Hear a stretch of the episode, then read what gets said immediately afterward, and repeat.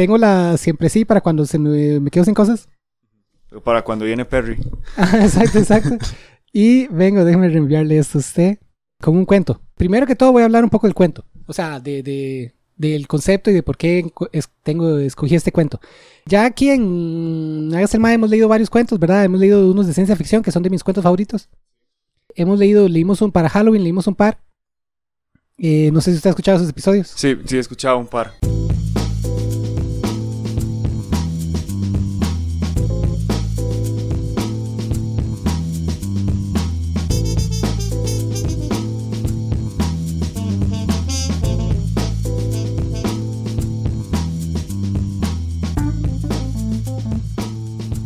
Volviendo a- entonces al cuento, al cuento, Ajá, porque todo esto cuento, que sí, sabe. sí, Hemos leído de nuevo, sí, ciencia ficción. eh, leímos para Halloween un par que eran como de terror o lo que sea.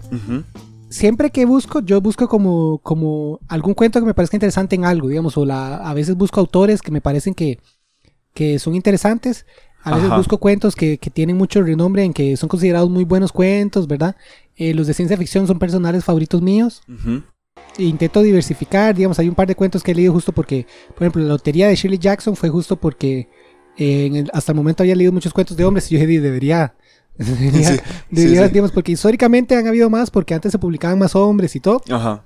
pero pero no quiero que, que ese vaya de ese, sesgo histórico cargarlo yo tampoco entonces digo estaba intentando Sí, se, se- se sigue arrastrando ahí. Ajá, exacto exacto sí, sí. se sigue arrastrando y normalizando entonces eh, varias veces he buscado justo cuentos así como como que que completen un poco esas esos vacíos que de vez en cuando tengo como los de Halloween los dos los escogí de mujeres justo por eso Sí. eh, este es un cuento que siempre que busco las listas de uh, buenos cuentos cortos o lo que sea, este está ahí, está en el top.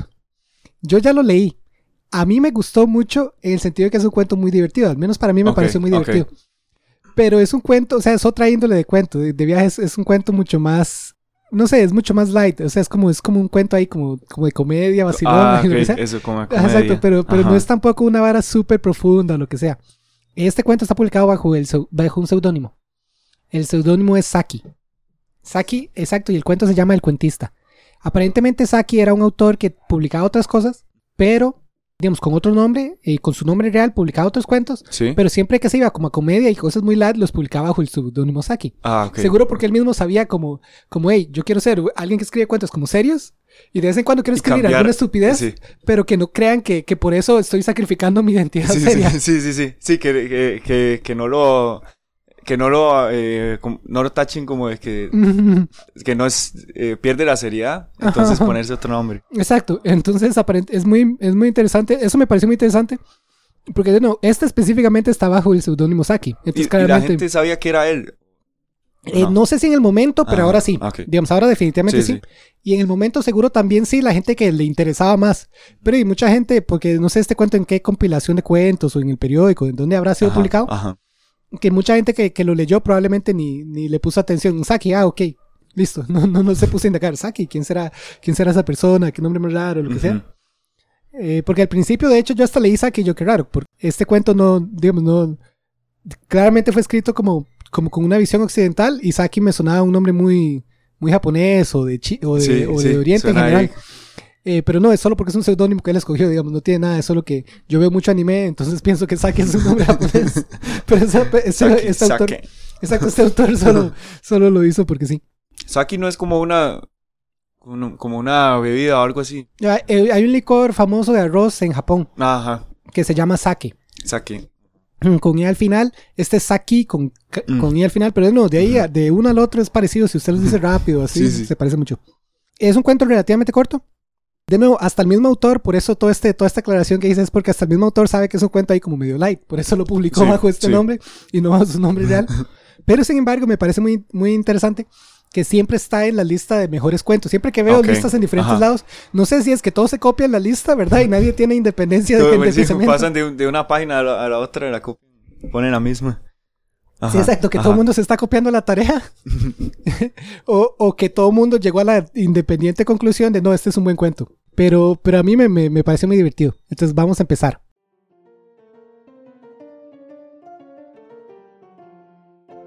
Era una tarde calurosa y el vagón del tren también estaba caliente. La siguiente parada, Templecombe, estaba casi a una hora de distancia. Los ocupantes del vagón eran una niña pequeña, otra niña aún más pequeña y un niño también pequeño. Una tía que pertenecía a los niños ocupaba un asiento de la esquina. El otro asiento de la esquina, del lado opuesto, estaba ocupado por un hombre soltero, que era un extraño ante aquella fiesta. Pero las niñas pequeñas y el niño pequeño ocupaban enfáticamente el compartimento. Tanto la tía como los niños conversaban de manera limitada pero persistente, recordando las atenciones de una mosca que se niega a ser rechazada. La mayoría de los comentarios de la tía empezaban por no, y casi todos los de los niños por ¿por qué? El hombre soltero no decía nada en voz alta. Aquí voy a hacer una pequeña pausa y es algo que, que de viaje, digamos, por tonto que me parezca el cuento, y no tonto, es una forma, es un insulto muy fuerte, por trivial que me parezca el cuento al final y todo, cuando lleguemos a la conclusión, y, probablemente no lo vamos a sobreanalizar como, como, como, hecho, como hemos hecho en otras, otras veces que hemos leído cuentos, se nota que alguien muy, o sea, alguien talentoso escribió esto por cómo pinta la escena y todo, digamos, como dice que, las niñas pequeñas y el niño pequeño eran los que enfáticamente ocupaban el compartimento. Y no sé usted, pero yo estaba en esas situaciones donde usted está en un espacio, pero el espacio claramente está siendo ocupado por niños. Sí, sí, sí. los niños están en todo el espacio. ¿Por qué? También ese, claro, el por qué. Sí, no. ¿Y por qué esto? ¿Y por qué? ambos ambos eso. Ambos eso. Y la idea de que el espacio, por más que de nuevo son unos niños pequeños, está siendo ocupado por ellos. Yo he visto niños correr de aquí para allá y de aquí para allá. Y eso es que, usted está en su asiento y ve los niños así que, que no importa que, que, sean más pequeñitos que usted están ocupando mucho más el espacio. Se, se, expanden por toda, toda la habitación. Sí, son como un gas que se expande por toda la habitación, exacto. Eh, claramente alguien muy talentoso escribió eso y estos son los pequeños detalles que, que, que me gusta mucho el cuento. Estando ahí como en, como en el Levi's, esperando ahí. Exacto, y una tía ahí con tres chiquitos y los chiquitos todos necios de ¿por qué esto? ¿Por qué? Pero sí, sí. Entonces continuemos. Ya con, con, esa, con esa muy clara imagen que, que Saki nos, nos retrató muy bien, voy a continuar. No, Cyril, no, exclamó la tía cuando el niño empezó a golpear los cojines del asiento, provocando una nube de polvo con cada golpe. Ven a mirar por la ventanilla, añadió. El niño se desplazó hacia la ventanilla con desgana. ¿Por qué se sacan esas ovejas fuera de ese campo? preguntó. Supongo que las llevan a otro campo en el que hay más hierba, respondió la tía débilmente. Pero en ese campo hay montones de hierba, protestó el niño. No hay otra cosa que no sea hierba, tía. En ese campo hay montones de hierba. Quizá la hierba del otro campo es mejor, sugirió la tía neciamente. ¿Por qué es mejor? Fue la inevitable y rápida pregunta. ¡Oh, mira esas vacas! exclamó la tía. Casi todos los campos por los que pasaba la línea del tren tenían vacas o toros, pero ella lo dijo como si estuviera llamando la atención ante una novedad. Eh, igual, otro, otro bonito detalle, como ella solo ya está exasperada, entonces distrae con lo que sea, por más que sean solo vacas del montón que han visto. pero continuando. porque es mejor la hierba del otro campo, persistió Cyril. El ceño fruncido del soltero se iba acentuando hasta estar ceñudo. La tía decidió, mentalmente, que era un hombre duro y hostil. Ella era capaz por completo de tomar una decisión satisfactoria sobre la hierba del otro campo. Este igual aquí me, me recuerda el episodio que acabamos de grabar con Nico, no sé si ya lo escuchó, pero, pero, o sea, no han pasado ni 10 minutos cuando empieza el episodio, cuando Nico empieza a hablar de cómo él, él juzga a la gente con solo verlos. Entonces, claramente eso es lo que está haciendo esta señora, que con solo ver al, al señor ahí medio, medio fruncir el ceño, dice, uy, este, esta, esta persona que estamos compartiendo es, es muy duro y hostil. Ya lo, sí, sí, ya lo juzgó, ya lo... exacto, ya lo, tachó. Exacto, ya, ya se hizo la idea de cómo es el señor. Pero de nuevo, continuando. Nico es la tía. exacto, Nico es la tía, exactamente, esa es la conclusión. La niña más pequeña creó una forma de distracción al empezar a recitar. De camino hacia Mandalay, solo sabía la primera línea, pero utilizó al máximo su limitado conocimiento. Repetía la línea una y otra vez con voz soñadora, pero decidida y muy audible. Al soltero le pareció como si hubiera hecho una apuesta con ella a que no era capaz de repetir la línea en voz alta dos mil veces seguidas y sin detenerse. Quien quiera que fuera que hubiera hecho la apuesta, probablemente la perdería. Acérquese aquí y escuche mi historia, dijo la tía cuando el soltero la había mirado dos veces a ella y una al timbre de alarma. Los niños se desplazaron apáticamente hacia el final del compartimiento donde estaba la tía. Evidentemente, su reputación como contadora de historias no ocupaba una alta posición, según la estimación de los niños. Con voz baja y confidencial, interrumpida a intervalos frecuentes por preguntas malhumoradas y en voz alta de los oyentes, comenzó una historia poco animada y con una deplorable carencia de interés sobre una niña que era buena, que se hacía amiga de todos a causa de su bondad y que al final fue salvada de un toro enloquecido por numerosos rescatadores que admiraban su carácter moral. ¿No la habrían salvado si no hubiera sido buena? Preguntó la mayor de las niñas. Esa era exactamente la pregunta que había querido hacer el sortero. Y muy buena pregunta, digamos, aquí voy a volver a interrumpir. Muchos de estos cuentos, claramente, Saki eh, no pensaba muy alto de esos cuentos, de este tipo de cuentos. Porque sí, la, la, moraleja normalmente es como, ah, si usted es una buena persona, la van a salvar, no sé, en este caso de un toro. Ajá. Pero me entiende, como usted debería salvar a una persona de un toro, si, puede, si tiene la opción de salvar a una persona de un toro, debería hacerlo. Debería ser, sí. Independientemente de si usted cómo juzgue a la persona o no. Pero, pero sí, siempre me ha parecido un vacío legal ahí interesante, que claramente tanto la niña mayor como el hombre soltero notaron como, hmm, esto está particular. Sí, ajá, eso, está, eso está raro, está, está por otra dirección. Exacto, exacto. No sé si, o sea, entiendo, entiendo por qué la moraleja del cuento es sean buenos, pero por qué, por qué está a tal nivel que si usted no fuera bueno. Ajá, sí. empieza, empieza a hacer la pregunta interesante. Exacto, entonces, exacto. entonces, si no hubiera sido buena, ¿qué? Exacto, ¿dónde está la línea La de bondad? Exacto, donde usted la dejan que un toro la ataque. Sí, sí, sí. Pero continuemos. De nuevo, solo, solo eh, hay pequeños detalles cuento que, que me parecieron muy, muy Y divertidos. ahora, y ahora está el soltero interesándose por la, por la historia. Continuando. Bueno, sí, admitió la tía sin convicción. Pero no creo que la hubieran socorrido muy deprisa si ella no les hubiera gustado mucho. Es la historia más tonta que he oído nunca, dijo la mayor de las niñas con una inmensa convicción. Después de la segunda parte no he escuchado. Era demasiado tonta, dijo Cyril. La niña más pequeña no hizo ningún comentario, pero hacía rato que había vuelto a, com- a comenzar a murmurar la repetición de su verso favorito. Es- ese es el, el de, Ajá, de el- camino a... Exacto, de camino a que lo, lo busqué y aparentemente es como una canción un poema ahí famoso. Entonces supongo que es como una melodía que ella va cantando de camino hacia Ah, Mandalay, Mandalay. quién sabe cuál será la, la melodía, pero solo esa línea se sabe de la canción. Entonces está Entonces repitiéndola y repitiendo, repitiendo. exacto. No parece que tenga éxito como contadora de historias, dijo de repente el soltero desde su esquina. La tía se ofendió como, como defensa instantánea ante aquel ataque inesperado. Es muy difícil contar historias que los niños puedan entender y apreciar, dijo fríamente.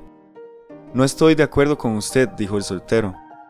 Quizás le gustaría a usted explicarles una historia, contestó la tía, así como a Nico. exacto. Digo, hágalo usted. Sí, hágalo usted, entonces. pero hágalo desde el principio. Cuéntenos un cuento, pidió la mayor de las niñas. Érase una vez, comenzó el soltero, una niña pequeña llamada Berta, que era extremadamente buena. El interés suscitado en los niños momentáneamente comenzó a vacilar enseguida. Todas las historias se parecían terriblemente, no importaba quién las explicara. Hacía todo lo que le mandaban, siempre decía la verdad, mantenía la ropa limpia, comía budín de leche como si fuera tarta de mermelada, aprendía sus lecciones perfectamente y tenía buenos modales. ¿Era bonita? preguntó la mayor de las niñas. No tanto como cualquiera de ustedes, respondió el soltero, pero era terriblemente buena. Se produjo una ola de reacción en favor de la historia. La palabra, la palabra terrible, unida a bondad, fue una novedad que la favorecía. Parecía introducir un círculo de, de verdad que faltaba en los cuentos sobre la vida infantil que narraba la tía. Era tan buena, continuó el soltero, que ganó varias medallas por su bondad, que siempre llevaba puestas en su vestido. Tenía una medalla por obediencia, otra por puntualidad y una tercera por buen comportamiento. Eran medallas grandes de metal y chocaban las unas con las otras cuando caminaba. Ningún otro niño de la ciudad en la que vivía tenía esas tres medallas, así que todos sabían que debía ser una niña extraordinariamente buena. Terriblemente buena, dijo Cyril. Todos hablan de su bondad y el príncipe de aquel país se enteró de aquello y dijo que, ya que era tan buena, debía tener permiso para pasear una vez a la semana por su parque, que estaba justo afuera de la ciudad. Era un parque muy bonito y nunca se había permitido la entrada a niños. Por eso fue un gran honor para Berta tener permiso para poder entrar. ¿Había alguna oveja en el parque? preguntó Cyril. No, dijo el soltero, no habían ovejas. ¿Por qué no habían ovejas? Llegó la inevitable pregunta que surgió de la respuesta anterior. La tía se permitió una sonrisa que casi podía haber sido escrita como una mueca. Es igual, es otro bonito detalle. La tía como, ah, ve, no es tan fácil con los niños necios. En el parque no habían ovejas, dijo el soltero, porque una vez la madre del príncipe tuvo un sueño en que su hijo era asesinado tanto por una oveja como por un reloj de pared que le caía encima. Por esa razón, el príncipe no tenía ovejas en el parque ni relojes de pared en su palacio. La tía contuvo un grito de admiración. ¿El príncipe fue asesinado por una abeja o por un reloj? preguntó Cyril. Todavía está vivo, así que no podemos decir si el sueño se hará realidad, dijo el soltero despreocupadamente. De todos modos, aunque no había abejas en el parque, sí había muchos cerditos corriendo por todas partes. ¿De qué color eran? ¿Negros con la cara blanca? Blancos con manchas negras, totalmente negros, grises con manchas blancas y algunos eran totalmente blancos. El contador de historias se detuvo para que los niños crearan en su imaginación una idea completa de los tesoros del parque. Después prosiguió. Berta sintió mucho que no hubieran flores en el parque. Había prometido a sus tías, con lágrimas en los ojos, que no arrancaría ninguna de las flores del príncipe, y tenía intención de mantener su promesa por lo que, naturalmente, se sintió tonta al ver que no habían flores para coger. ¿Por qué no habían flores? Porque los cerdos habían comido todas, contestó el soltero rápidamente. Los jardineros le habían dicho al príncipe que no podía tener cerdos y flores, así que decidió tener cerdos y no tener flores. Hubo un murmullo de aprobación por la excelente decisión del príncipe. Mucha gente habría decidido lo contrario. En el parque había muchas otras cosas deliciosas. Había estanques con peces dorados, azules y verdes, y árboles con hermosos loros que decían cosas inteligentes sin previo aviso, y colibríes que cantaban todas las melodías populares del día. Berta caminó hacia arriba y abajo, disfrutando inmensamente y pensó, si no fuera tan extraordinariamente buena, no me habrían permitido venir a este maravilloso parque y disfrutar de todo lo que hay en él para ver. Y sus tres medallas chocaban unas contra otras al caminar y la ayudaban a recordar lo buenísima que era realmente. Justo en aquel momento, iba merodeando por allí un enorme lobo para ver si podía atrapar algún cerdito gordo para su cena. ¿De qué color era? preguntaron los niños, con un inmediato aumento de interés. Era completamente del color del barro, con una lengua negra y unos ojos de un gris pálido que brillaban con inexplicable ferocidad. Lo primero que vio en el parque fue a Berta. Su delantal estaba tan inmaculadamente blanco y limpio que podía ser visto desde una gran distancia. Berta vio al lobo, vio que se dirigía hacia ella y empezó a desear que nunca le hubieran permitido entrar en el parque. Corrió todo lo que pudo y el lobo la siguió dando enormes saltos y brincos. Ella consiguió llegar a unos matorrales de mirto y se escondió en uno de los arbustos más espesos. El lobo se acercó olfateando entre las ramas, su negra lengua le colgaba de la boca y sus ojos gris pálido brillaban de rabia. Berta estaba terriblemente asustada y pensó, si no hubiera sido tan extraordinariamente buena, ahora estaría segura en la ciudad. Sin embargo, el olor del mirto era tan fuerte que el lobo no pudo olfatear dónde estaba escondida Berta. y los arbustos eran tan espesos que podría haber estado buscándola entre ellos durante mucho rato sin verla, así que pensó que era mejor salir de allí y cazar un cerdito. Berta temblaba tanto al tener al lobo merodeando y olfateando tan cerca de ella que la medalla de obediencia chocaba contra las de buena conducta y puntualidad. El lobo acababa de irse cuando oyó el sonido que producían las medallas y se detuvo para escuchar. Volvieron a sonar en un arbusto que estaba cerca de él. Se lanzó dentro de él, con los ojos gris pálido brillando de ferocidad y triunfo, sacó a Berta de allí y la devoró hasta el último bocado. Todo lo que quedó de ella fueron sus zapatos, algunos pedazos de ropa y las tres medallas de la bondad. ¿Mató a alguno de los cerditos? No, todos escaparon. La historia empezó mal, dijo la más pequeña de las niñas, pero ha tenido un final bonito. es la historia más bonita que he escuchado nunca, dijo la mayor de las niñas, muy decidida. Es la única historia bonita que he oído nunca, dijo Cyril. La tía expresó su desacuerdo.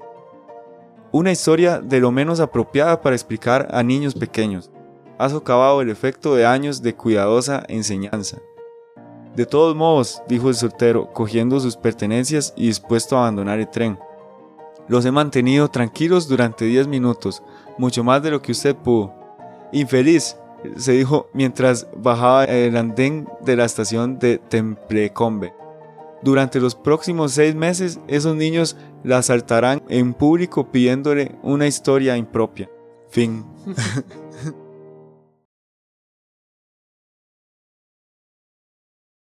Y esa es la historia, esa es la moraleja de la historia. Es que el maestro se inventó una historia que probablemente no le debería contar a chiquitos, pero, pero con eso se aseguró 10 minutos de paz, que era todo lo que ocupaba para llegar a su y, se, y ya, como es, tiró la bomba y, y se va. Y, se va, exacto. Sí, sí, sí. De nuevo, es una historia, o sea, no, es de mayor análisis. Corta ahí, sí, sí, pero... bueno, no, y que él sacó, ¿cómo es? para que fuera interesante, tuvo que, para que fuera interesante, tuvo que sacar una, una historia y fuera de lo común, digamos, todo lo que se le cuenta a los, a los chiquitos siempre. Exacto, exacto. Sí, sí, porque claramente los chiquitos no apreciaban mucho las historias de la niña buena, que es salvada porque es muy buena. Entonces, sí, esta traducción en particular, ahora que la estoy viendo, esta no es la, la primera traducción que yo leí, este cuento yo lo había leído hace un rato, con otra traducción. Eh, porque si no me equivoco, el cuento originalmente está en inglés. Pero acá, esta parte donde dice terriblemente buena. No sé cuál será la, la, versión original, pero yo me acuerdo que la otra traducción que yo tenía eh, le daba más contraste. Era, no tan, eh, verdad, pregunta, ¿era, bonita? No tanto como cualquiera de ustedes, pero era, no me acuerdo si decía asquerosamente buena o ah. Como se hacía más contraste entre las palabras. que era justo de nuevo, ese ese es el momento donde los niños como que dicen como, ah, ok, está caracterizando el ser buena como algo malo. Como algo malo, ajá, algo que se pasa, digamos. Exacto, se pasó. no, exacto. No, hay que ser así de bueno. Exacto, ya, ya está molesta, o sea, ya, ya usted es tan buena que ya, ya, ya cansa. Que de nuevo termina siendo la moraleja de la historia y todo, y es cuando los niños ponen atención. Entonces sí, me parece raro, me parece particular, lástima, que esta traducción tiene esta y no la, la que vi originalmente. No sé cuál será lo que habría dicho originalmente como para ver cómo lo traduciría yo.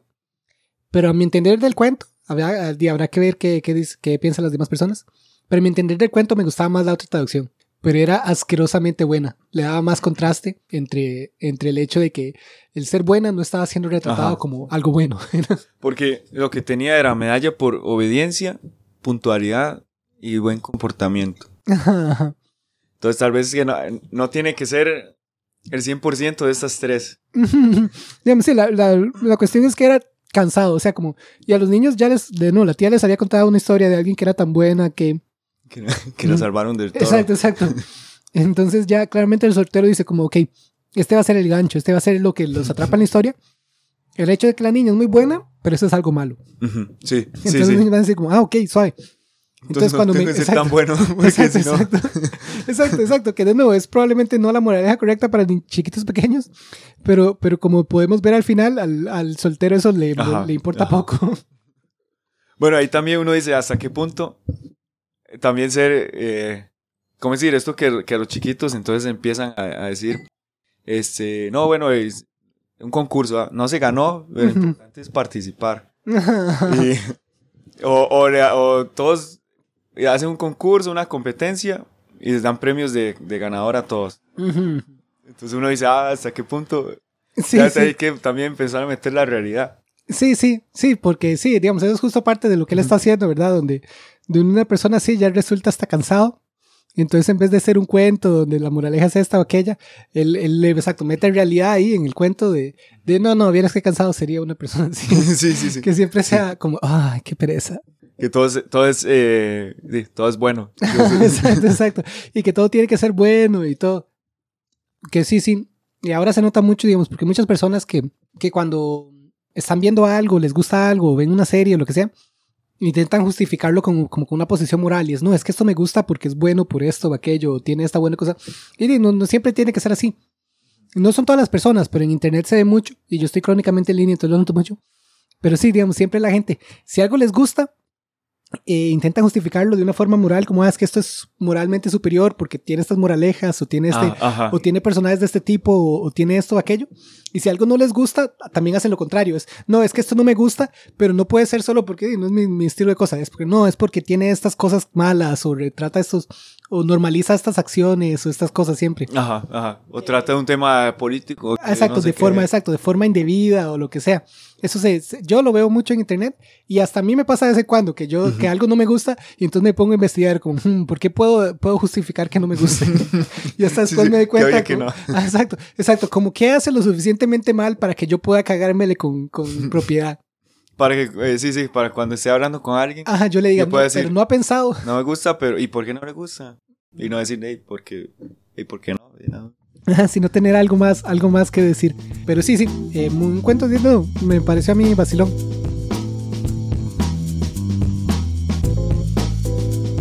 Gracias por escuchar el episodio. Recuerden recomendarnos a sus amigos y dejar un review si les gustó. La música utilizada en este podcast fue Acid Trumpet y Fig Leaf Times 2 de Kevin MacLeod. Pueden escuchar esta y otra música libre de derechos en su página Incompetech.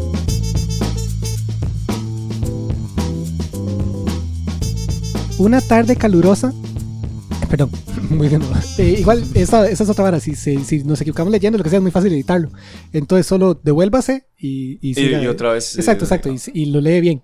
No tiene como que, como si se, si se tropieza o algo, no tiene que ahí batallar para seguir.